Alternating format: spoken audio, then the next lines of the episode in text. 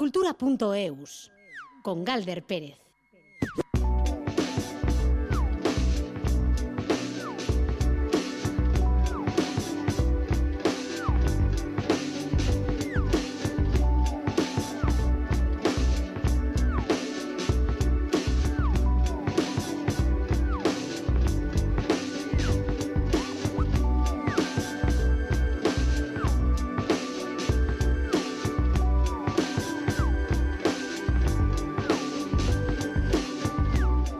Aupacaixo, a Ratsaldeon Gustioy, Sermodus, siete minutos pasan de las 3 de la tarde, comienza la sobremesa cultural en Radio Euskadi. Esta semana la vamos a empezar con arte plástica. Recientemente, la familia del artista gasteiztarra Rafael Lafuente ha entregado parte del archivo personal al Museo Artium, que poco a poco está ampliando los fondos de su centro de documentación. Con este centro de documentación vamos a comenzar la información cultural tanto hoy como esta semana, ya los últimos días del mes de febrero. Bueno, y seguiremos en el Artium porque el Museo de Gasteiz junto a Tabacalera de Donostia han puesto en marcha la convocatoria para la participación en la cuarta edición de JAI, el Instituto de Prácticas Artísticas para Creadoras y Creadores. Hoy el recuerdo también al dibujante Leiji Matsumoto, fallecido a los 85 años en Tokio, padre de las Space Operas de los 70 y los 80 autor de obras como Space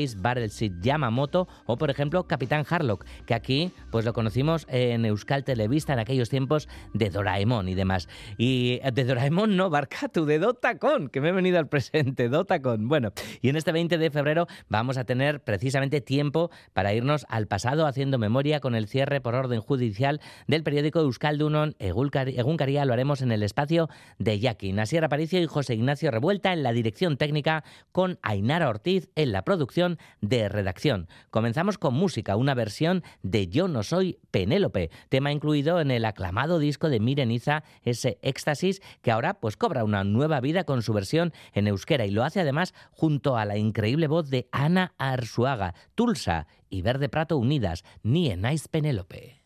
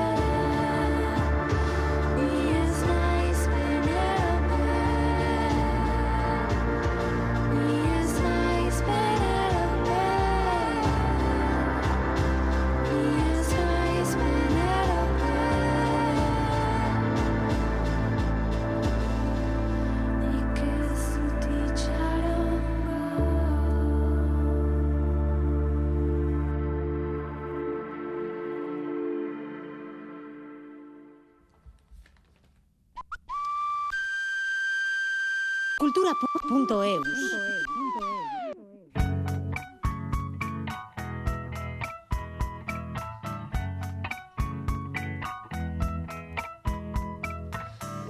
Tal y como decíamos al inicio, la familia del artista gasteizarra Rafael Lafuente ha entregado parte de su archivo personal al Artium, que poco a poco va ampliando los fondos de su centro de documentación. Además de conservar y mostrar las obras de arte, para el museo es fundamental recoger, documental y digitalizar los archivos personales de artistas para así poder contextualizar toda su obra, todo su trabajo. Nos lo cuenta Mailu Odriozola.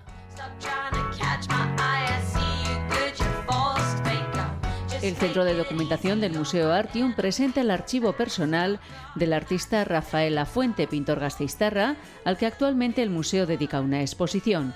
La familia, concretamente el hijo de Rafael, Gorka, ha sido el encargado de archivar los documentos que completan el trabajo de su padre. Bocetos, anotaciones, maquetas o artículos de prensa, algunos de los cuales se pueden ver en la exposición. Elena Roseras es la responsable del Centro de Documentación del Museo Artium. Es una información que nos ayuda mucho a comprender el trabajo del artista, a comprender su figura, su producción creativa y a contextualizar también eh, al artista en la época, en ese momento, en Vitoria-Gasteiz y en Euskadi. Desde el museo agradecen la aportación de la familia, un archivo muy amplio con el que están trabajando. Nosotros ahora lo que estamos es recibiendo la información que bastante completa que nos están, que está cediendo la, la familia y procederemos a su digitalización, análisis, catalogación y estará parte de ella ya está catalogada y accesible en la web del museo y esperamos dentro de, de, de poco tiempo poder tenerla toda y seguir cumplimentando el proyecto con la información también de otros artistas. Documentos a veces delicados y muy personales que no se pueden poner a disposición de la gente. El museo está obligado a velar por la intimidad del artista y es por ello que toda esta información cuenta con tres niveles de acceso. Acceso al material catalogado eh, desde sin ningún tipo de restricciones a través del catálogo en línea del museo acceso al material digitalizado exclusivamente desde el centro de documentación del museo y con clave de acceso y acceso restringido que es con clave y en, este momento exclusivamente para el personal del museo. Además eh, de los fondos de Rafael Lafuente, el Centro de Documentación del Museo Artium ofrece la posibilidad de consultar parte de los archivos personales de artistas como Juncal Ballestín, Juana Cima, Gerardo Armesto, Néstor Basterrechea y Joaquín Fraile.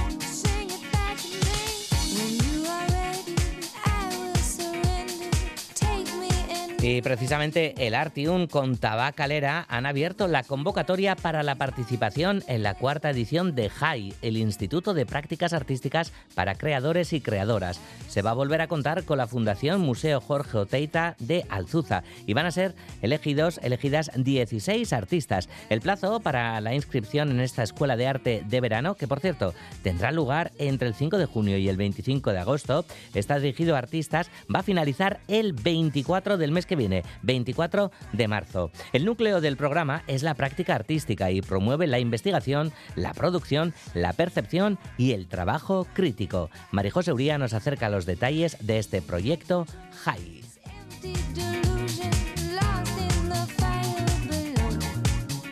Las sesiones formativas tendrán lugar entre el 5 de junio y el 25 de agosto en Artium y en Tabacalera. En este centro, además, cada participante dispondrá también de un estudio durante el periodo de formación y contará con una tutoría individualizada. En agosto realizarán una breve estancia en la localidad de Alzuza, donde se ubica el Museo Jorge Oteiza. Oyer Echeverría es el responsable del programa en Tabacalera y participa en el comité de selección.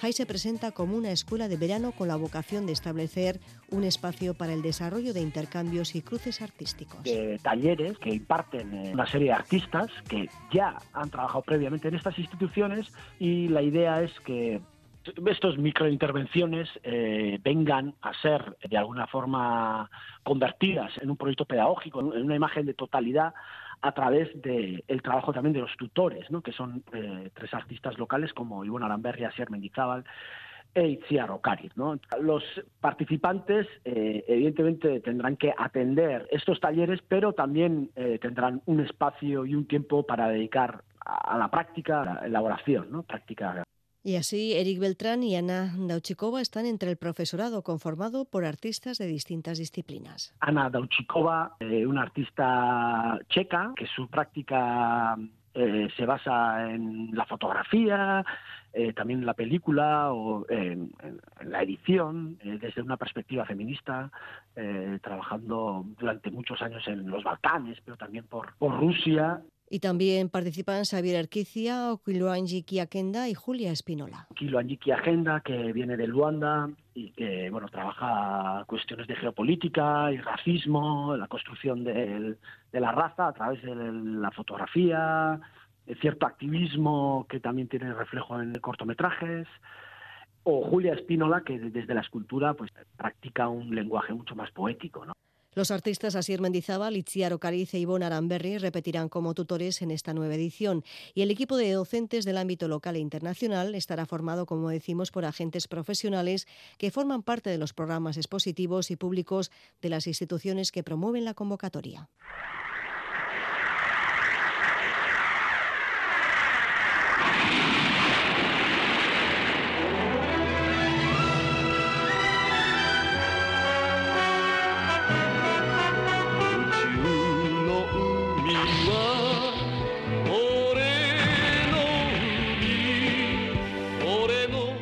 Las 3 y 18 minutos de la tarde, el dibujante Leiji Matsumoto ha fallecido a los 85 años en Tokio. Autor de obras como Space Battleship Yamamoto, Galaxy Express y Captain Harlock. Matsumoto, uno de los pioneros de la ciencia ficción en la animación japonesa. Es padre de las llamadas las Space Operas de los años 70 y 80. Fallecía realmente el pasado lunes, el 13 de febrero, pero hoy así lo han informado su hija Makimo Matsumoto y la productora Toei. Este es nuestro homenaje junto a Ainhoa Aguirre al mangaka Leiji Matsumoto. Arlok, il tuo nome è una bandiera che vuol dire libertà. Mentre il cuore bianco ha, fammi volare capitano fra i pianeti in avventure dove io son l'eroe che combatte accanto a te. Fammi volare capitano fra i pianeti per rubare a chi ha di più. Fammi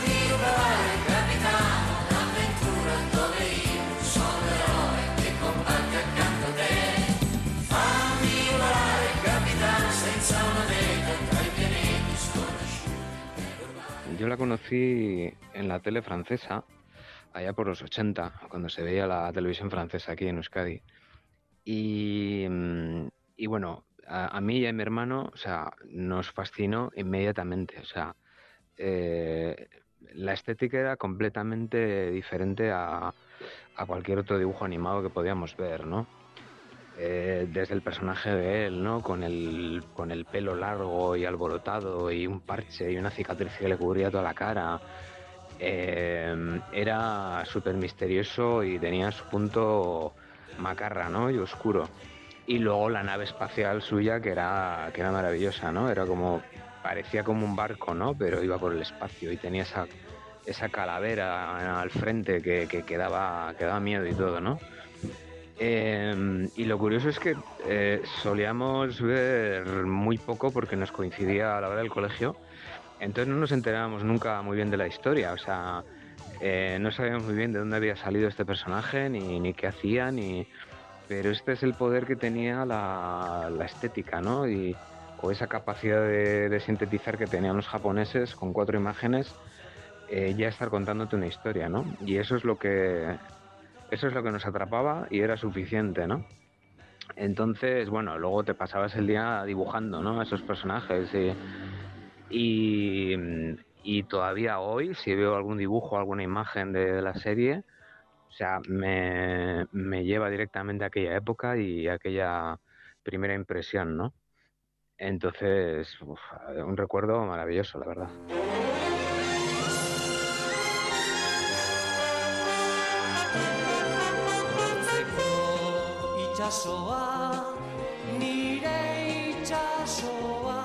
Yo no había nacido todavía cuando, cuando el Capitán Harlock se estrenaba en ETV, pero sí que tengo primos eh, que son mayores que yo, que en un regalo generacional pues me, me hicieron llegar un casete. Bueno, creo que eran dos, dos casetes de Telecanta que había sacado ETV en su momento con varias canciones, varios intros de dibujos animados que estaban cantados en euskera y siempre tuve una gran fijación con la canción del Capitán Harlock y yo no sabía de qué era.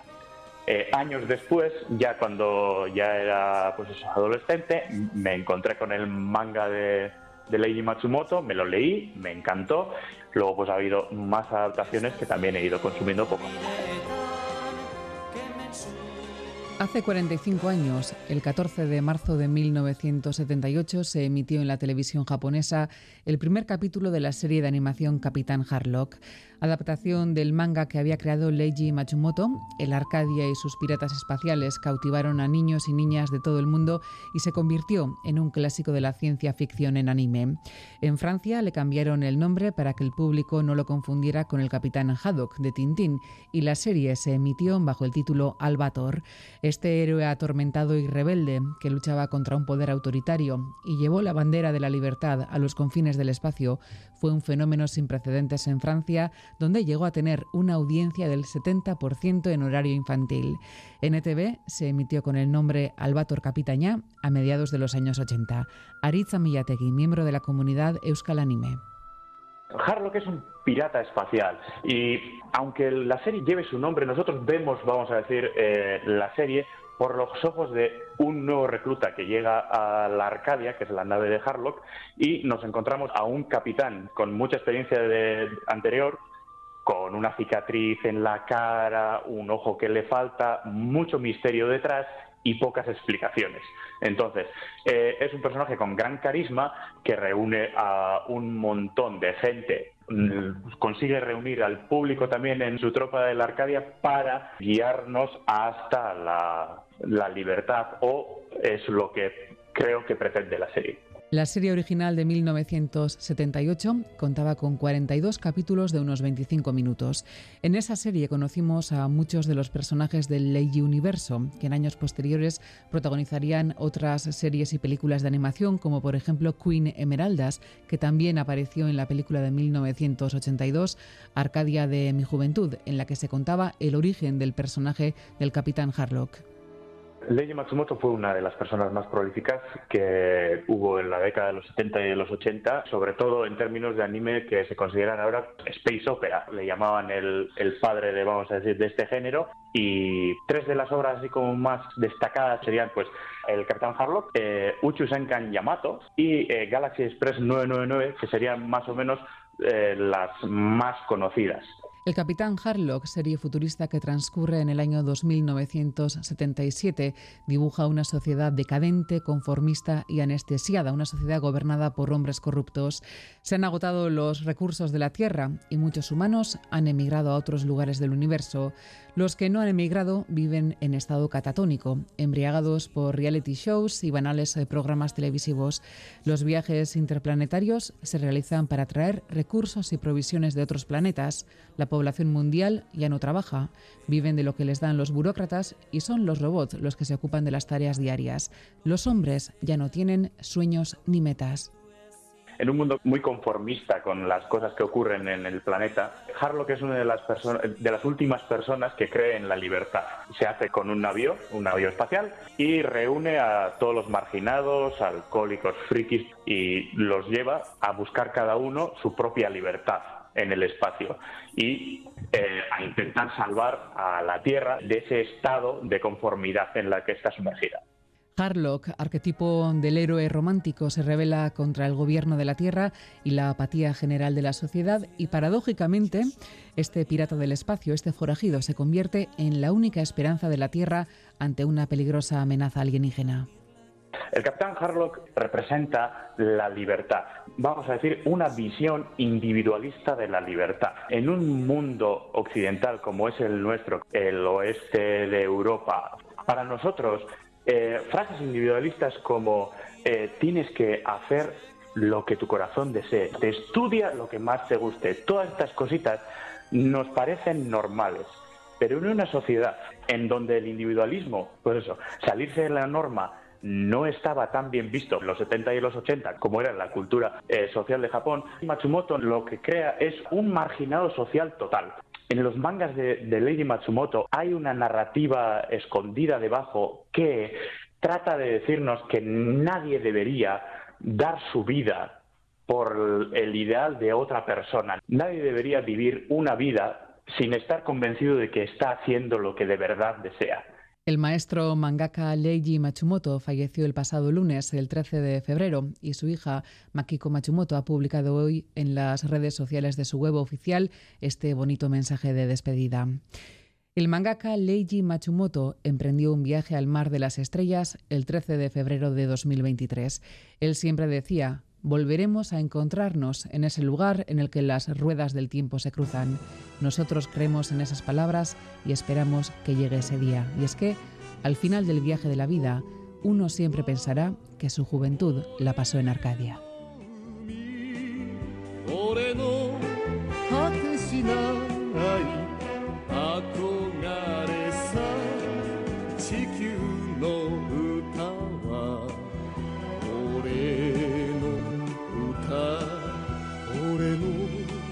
捨てきれぬふるさとさ友よ明日のない星としてもやはり守って戦うのだ命を捨てて俺は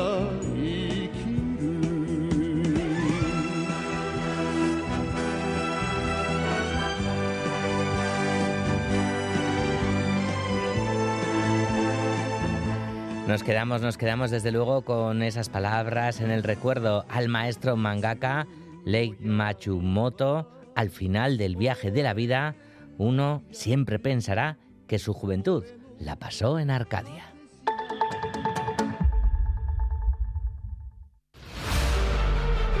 En el aniversario del inicio de la guerra en Ucrania desplegamos una cobertura informativa sin precedentes sobre el terreno recabando información de primera mano en todos nuestros medios. Guerra en Ucrania, año 1. EITB, Servicios Informativos. ¿Traerías tu seguro de auto a Cuchabank si te mejoramos su precio? Consulta antes del 15 de abril si puedes acogerte a nuestra promoción. Más información en www.cuchabank.es. Cuchabank. Emendic. ¡Quiero ser libre! Del 2 al 5 de marzo vuelve la Feria de la Autocaravana de Villarreal. Caravanas Evasión de Irún estará para ofrecerte más de 150 autocaravanas nuevas y de ocasión de entrega inmediata. Del 2 al 5 de marzo, Feria de la Autocaravana de Villarritz en la Aldeirati, junto al aeropuerto. Más info e invitaciones en feriadeautocaravanas.com.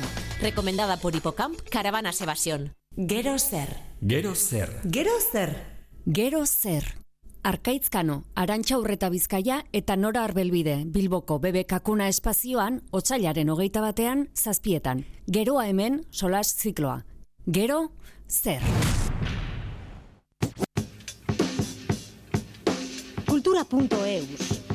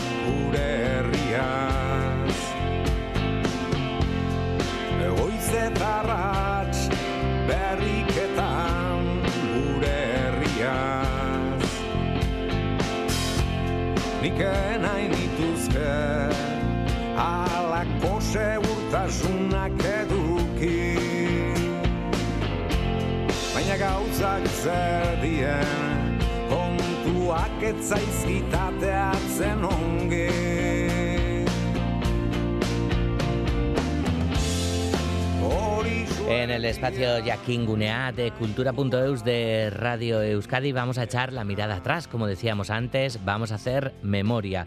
Se cumplen hoy 20 años desde que el periódico Euskaldun Egunkaria se cerró por orden de un juez.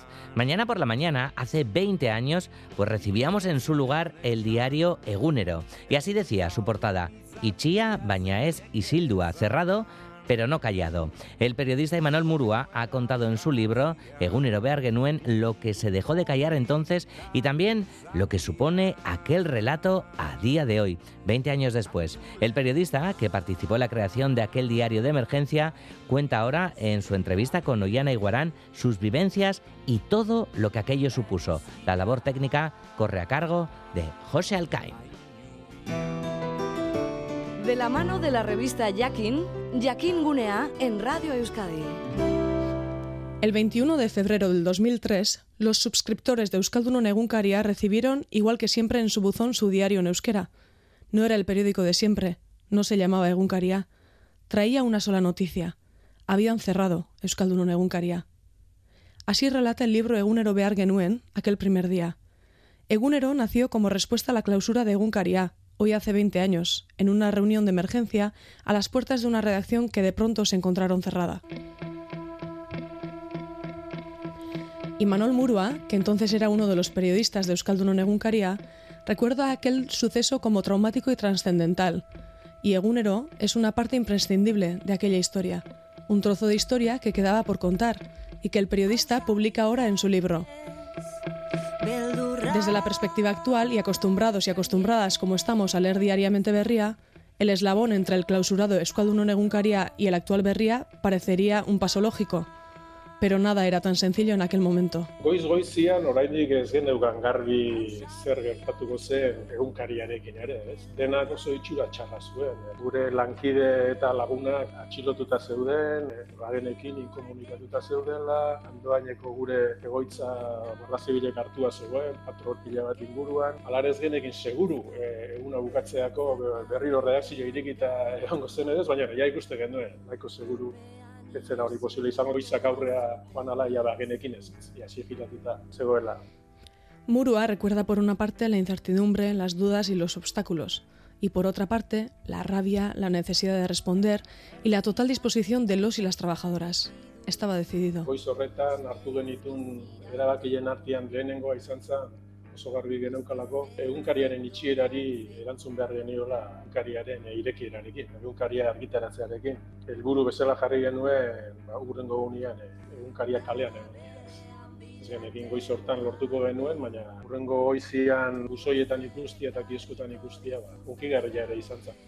Contaban como inspiración con el recuerdo de la publicación que las y los trabajadores de Egin sacaron adelante tras su cierre cinco años atrás.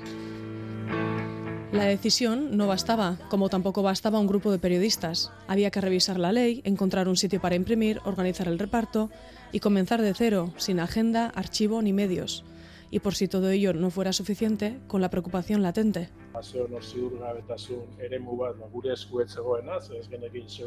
Guardia Zibila ere urgentziz montatu genuen erreakzio txiki horretara etorriko dezen ere ez genekin, eta bueno, bildur horrekin ere pixkat aritu ginen, baina bueno, asko zaundia bazen sentitzen genuen amorrua. Eh. Y así, de la determinación de resistir, nació Egunero. A pesar de que la iniciativa fue en principio de los y las trabajadoras, toda la ayuda que llegó de forma solidaria fue fundamental. Sintieron el apoyo popular desde el primer momento en la manifestación que inundó Donostia y más tarde de forma práctica cuando se les cedieron redacciones, muebles, teléfonos e instalaciones para poder trabajar. elkartasun molde horren, olatu horren e, eraginez neurri batean baita ere, ba, egunero, que euskerazko prentzak inoiz izan dituen irakurle eta erosle gehien izan zituen laguntza ikaragarri izan zen ikuspegi askotatik begiratuta eta horre horri esker izan zen baita ere posible, ba, bai lehenengo egunean da bai urrengoetan, ba, egin genuen egitea. Egunero nació precario irremediablemente, pero siguió así por decisión propia.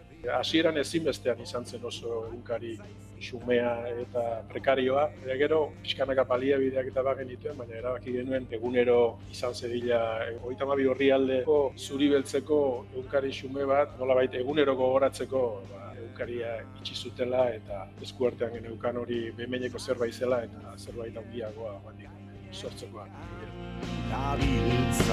Y aunque precario y sustentado, fue paradójicamente un diario especialmente rentable.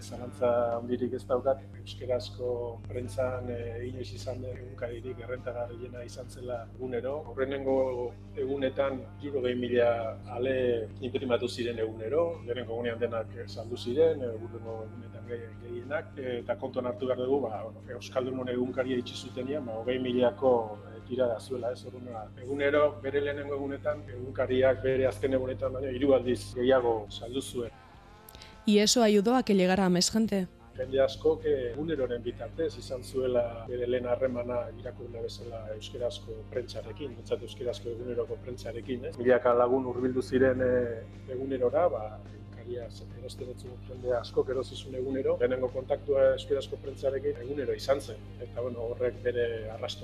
noski.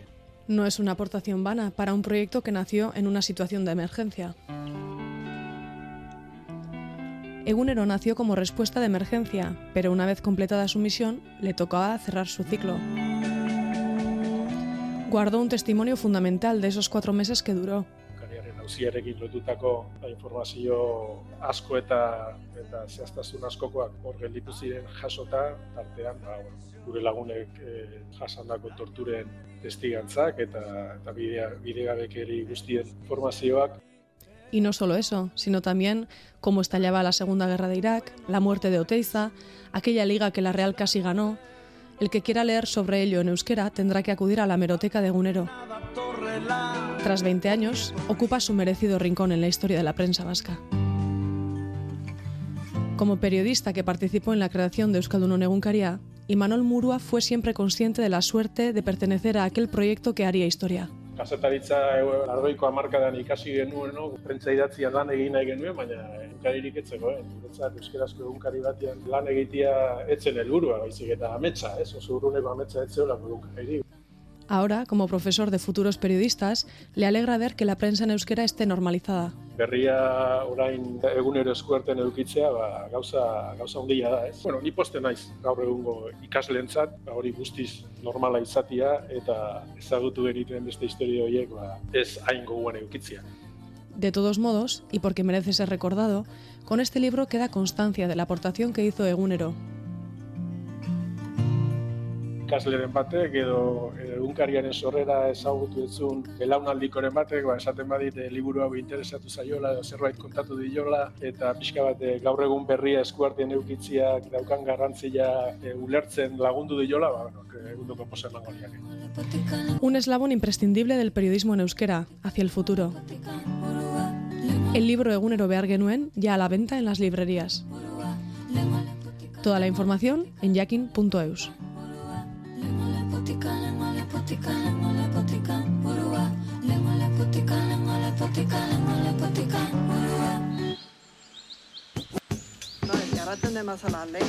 Kultura.eus Una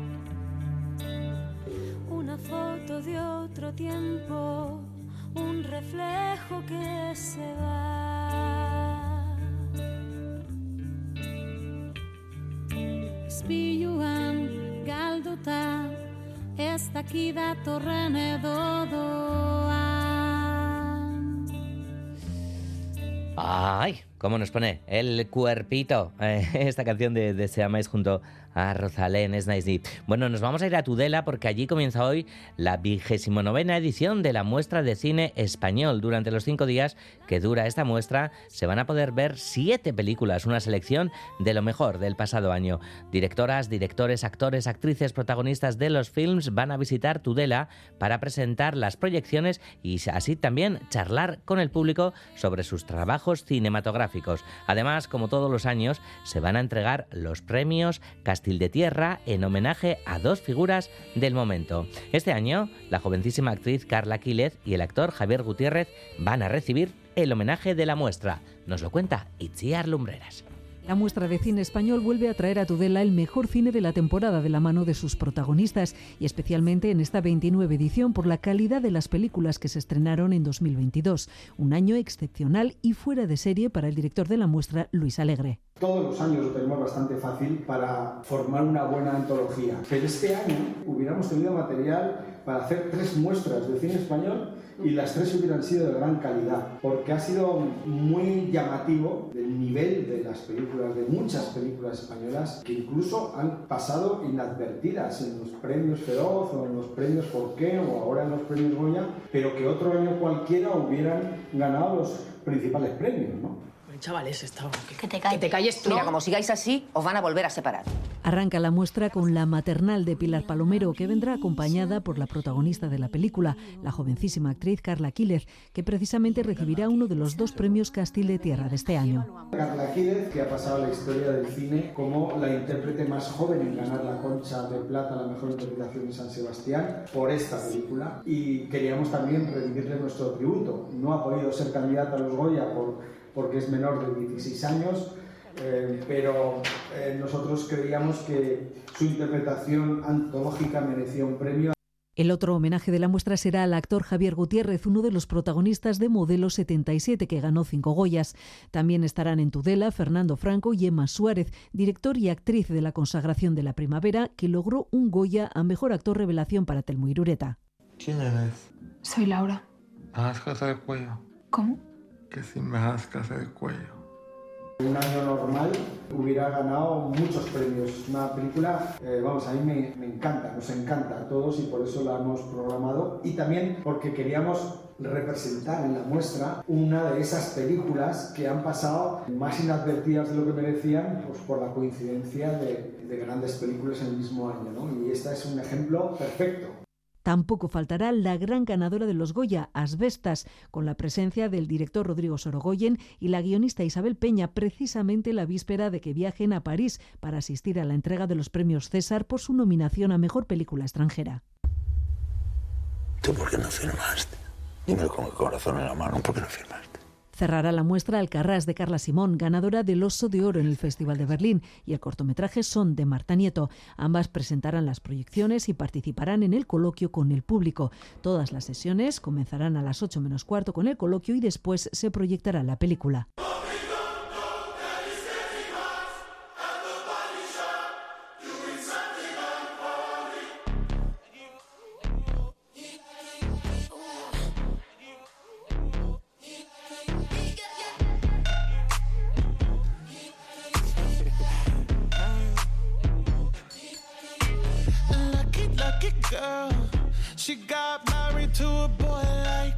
Y seguimos con cine porque la Berlinale sigue adelante con amplia presencia vasca, diseminada además en varias de sus secciones. El día grande, el miércoles, la premier mundial de 20.000 especies de abejas de Estivaliz Urresola en la sección oficial. Hoy ha sido el día, acaba de finalizar su primer pase Samsara del gallego Luis Patiño, que es una producción de la Donostiarra Señor y Señora. Cuenta además con Xavi Arquicia en el aspecto sonoro. Este documental de fuerte carácter experimental ha sido grabado en Laos y Zanzíbar y tiene en sus ejes temáticos el de la reencarnación. Ha sido seleccionado en la Berlinale para la sección Encounters. Y hoy nos vamos a centrar en Misión a Marte, que está también en Berlín, en este caso dentro de la Semana de la Crítica. Nos lo cuenta todo Iker Zabala. ¿Pero qué hostias haces? ¡Baja de ahí! ¡Que la mira nos va a matar! ¡Baja que me voy a Marte solo!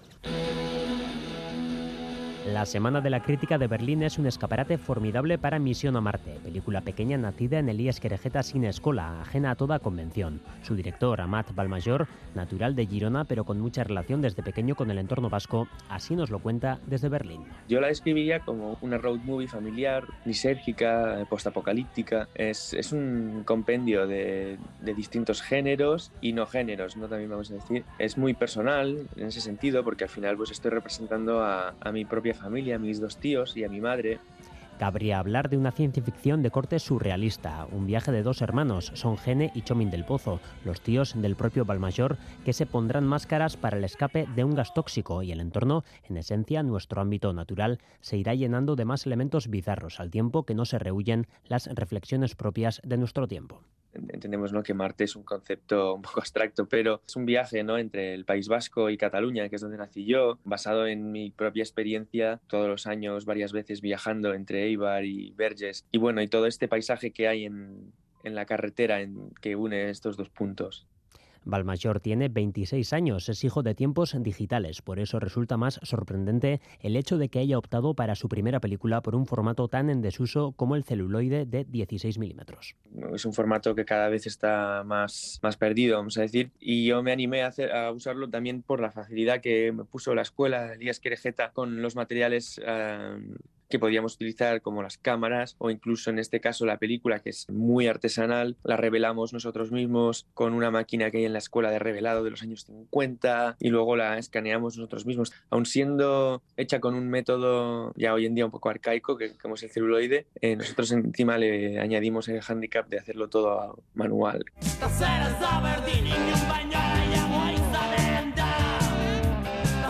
Otro de los ingredientes fundamentales de la película es que está llena de canciones de Erzañak. Gene del Pozo, uno de los protagonistas, estuvo en la fundación del grupo y escribió letras de canciones como el de este Taseres de Aberdeen. Según Balmayor, el sonido Erzañak entronca a la perfección con la estética sucia de la película. Estar en Berlín es el último logro de este Misión a Marte, que está teniendo un camino festivalero reseñable con proyecciones en el Festival de Gijón o el Novos Cinemas de Pontevedra.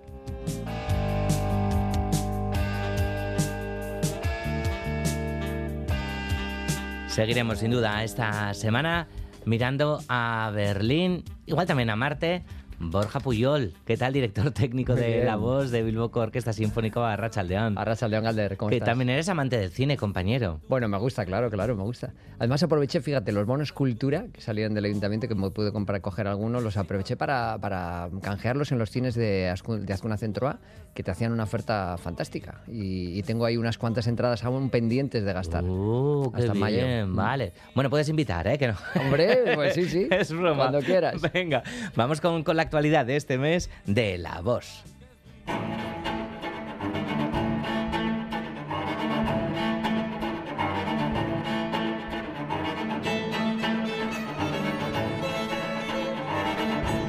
Y tanto que actual porque esta misma tarde concierto de cámara, Borja. Eso es, y música muy, pues como ves, muy actual también, compuesta por un eh, autor italiano, Giovanni Solima, que nació en 1962, que es un violonchelista y compositor. Se nota lo de violonchelista porque ahí se veía el ritmo que estaba metiendo el cello, que para que esto parecía Pero es un sexteto terrible, ¿no? Es- que está- eh, eh, o sea, en la primera parte del concierto de cámara de hoy habrá un sexteto que tocará Korngold, pero esto es una pieza compuesta para cuarteto de cuerda. Vale. Eh, o sea, dos violines, viola y violonchelo, y una percusión que va haciendo los ritmos, en este caso como del sur de Italia, un poco sicilianos. Eh, porque la obra se llama Viaje en Italia y se va a hacer una selección de algunas piezas de esta obra, que es una obra bastante extensa, de una hora y pico. Entonces se hará una selección como de unos treinta y pico minutos más o menos, que incluirá a Federico, Federico II, es el nombre de este, de este movimiento, Giotto, eh, Campio de, Campo dei Fiori, o sea que ves que son todas referencias a lugares de Italia eh, que el compositor quiere reflejar con su música y que en el grupo de cámara de la voz que lo interpretará apoyarán además la, la música con imágenes de Italia que ellos mismos Mm. han seleccionado.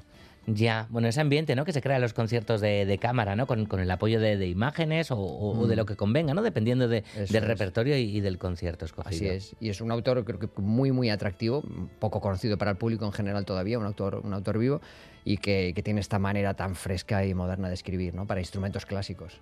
Bueno, pues vamos a hablar eh, de una colabo, ¿no? Que se Sí. utiliza mucho en el pop y demás, ¿no? que ha hecho la, la voz eh, recientemente y que este sábado vuelve a trasladarse a los escenarios.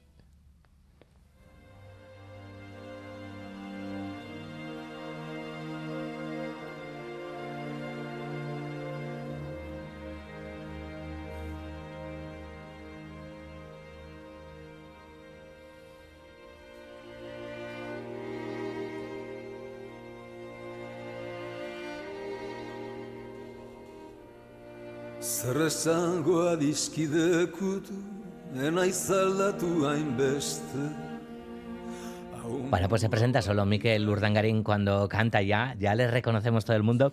Es una de las colaboraciones, uno de, de los actos especiales mm, con el motivo de- del centenario de, Mm, es verdad. de la voz que, que seguimos celebrando. Se van acabando ya las celebraciones poco a poco, Borja, pero Sí. todavía nos quedan. Eso, y además este proyecto que nació en pleno centenario, porque además así se llama, el, el disco se llamó 25-100, eh, Bosch Miquel Urdangarín, por, bueno, Miquel Urdangarín Bosch, por aquello de, de que él cumplía también sus 25 años de carrera, y lo grabamos en verano del año pasado, luego se interpretó en Astenagusia, o mejor dicho, primero se interpretó en Astenagusia y luego nos metimos en la sala de ensayos para grabarlo, y ahora estamos pues eh, viendo para poderlo ofrecer en, en donde allá donde quieran escucharlo, ¿no? Y va a ser en esta ocasión este sábado en Guecho, en Musique Barri de Guecho, eh, que tiene un auditorio excelente con un buen número de butacas que va a poder acoger a todo el público que quiera verlo.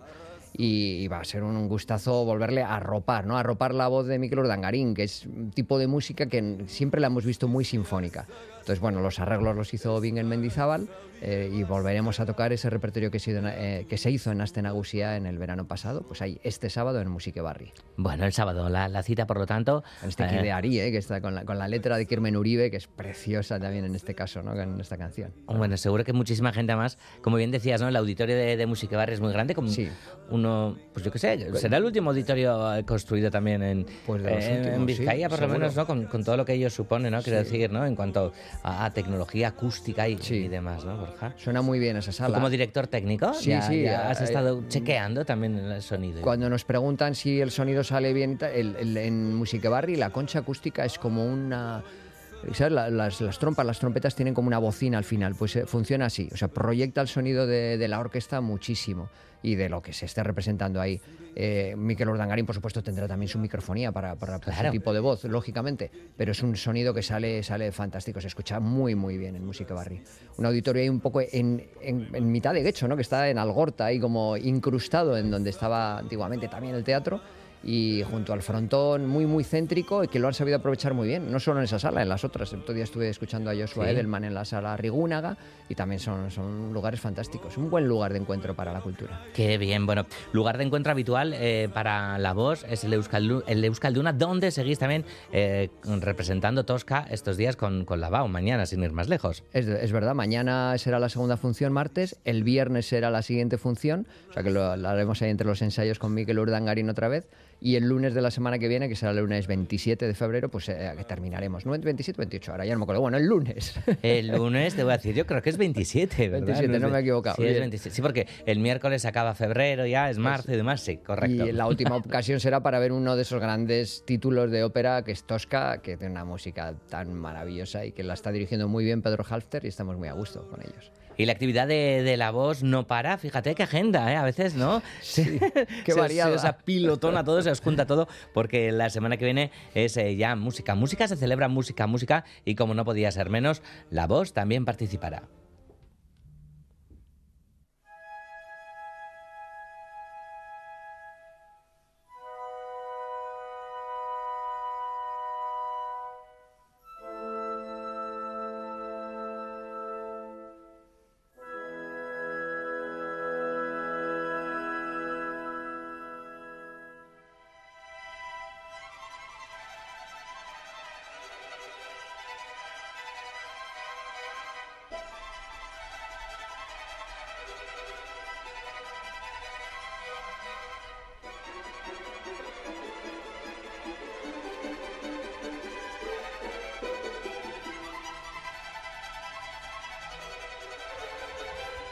Wow, los violinistas, las violinistas, ¿no? ¿Cómo, cómo lo llevan? Porque Te garantizo que mientras estamos con las funciones de Tosca y recuperando las partituras de Miguel Urdangarín, están estudiando esto por las tardes. Sí, ¿verdad? Porque esto es terrible. Claro. Es muy delicado, hay que llevarlo muy bien para tocarlo. Lo haremos en el Teatro Arriaga, que es un espacio estupendo para tocar este tipo de música del clasicismo, principios del romanticismo, que es el sueño de una noche de verano de Mendelssohn, con el que se abrirá Música Música. Será una de nuestras dos intervenciones en el festival. El concierto inaugural, que es el día 3 de marzo y que es como últimamente está siendo en el Teatro Arriaga, y al resto de conciertos son en el Palacio Euskalduna, que ahí estaremos con un segundo programa el sábado 4, que será con Josu de Solaun haciendo la fantasía Wanderer para piano y orquesta, el, el preludio a la siesta un fauno de Debussy y una obra preciosa, El cazador maldito de Frank, un pequeño poema sinfónico también que está basado en un poema francés.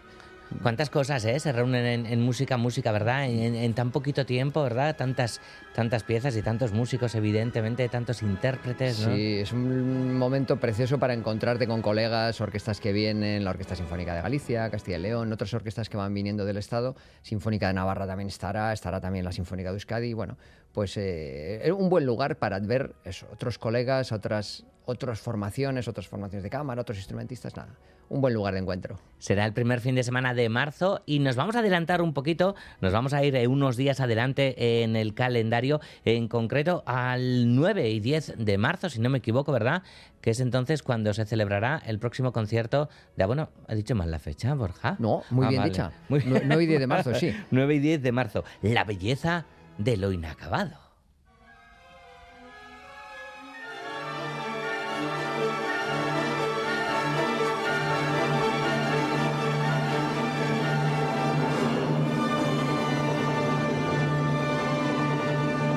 Y aquí ya broche de oro para, la celebración de este centenario de, de la voz, Borja. El fin de semana, o bueno, no el fin de semana, más bien jueves, viernes, ¿no? Pero la semana que mm, exactamente coincide con el cierre del año completo, después de haber iniciado las celebraciones del, centenario en marzo de 2022, Eric Nielsen, nuestro director titular, quería incluir una obra paradigmática, que es la novena sinfonía de Bruckner. Y has dicho la belleza de lo inacabado, pues la última obra que dejó escrita Bruckner y que la dejó sin terminar. En este caso, él se apuntó, si existe en el rock, el club de los 27, ¿no? De los Janis Joplin, Hendrix y todos los que murieron a esa edad, pues está el club de los nueve, de las nueve sinfonías, que están ahí Beethoven, está Mahler, está Borsak, está Schubert, está Bruckner eh, y alguno más, que, compusieron la novena sinfonía o no la acabaron o nada más componerla murieron. O sea que esto es, es la maldición. Y, es una obra fabulosa como toda la música de Bruckner, que gusta mucho a nuestro director titular, como gustó a nuestros anteriores, a Gunther Neujo y a Juan Jomena. Es, es una, y llevamos mucho esa, esa música en nuestro corazón y en nuestros atriles, la orquesta la vamos a ofrecer ahí en el Palacio Escalduna junto con un estreno de Gabriel Arcoreca, con su nuevo concierto para piano y orquesta que va a interpretar el Alfonso Gómez, que es un pianista fabuloso, vive en Alemania y la música contemporánea la aborda, pero todo otros repertorios también.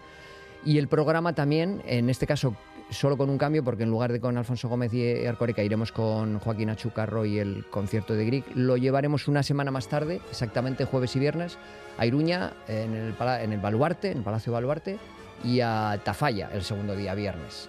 Esta novena sinfonía de Bruckner. Va a ser una experiencia tocar esta música tan grande en el Centro Cultural de Tafalla, que, que tiene un buen escenario, pero luego no es muy grande para el público, aunque bueno que... Sí, lo conozco, sí. Y, pero tiene un, muy buen escenario y, oye, pues estamos muy orgullosos de llevar también Bruckner a una localidad más pequeña ¿no? de Navarra. Claro, bueno, desde luego, esto, mm, de esto podríamos hablar largo y tendido también, ¿no? De, la necesidad de, llegar a localidades más pequeñas fuera de, las grandes, auditorios. Claro, en los grandes auditorios. Eso es. Algunas veces se hace lo de llevar a la gente a los lugares, ¿no? Con autobuses y tal.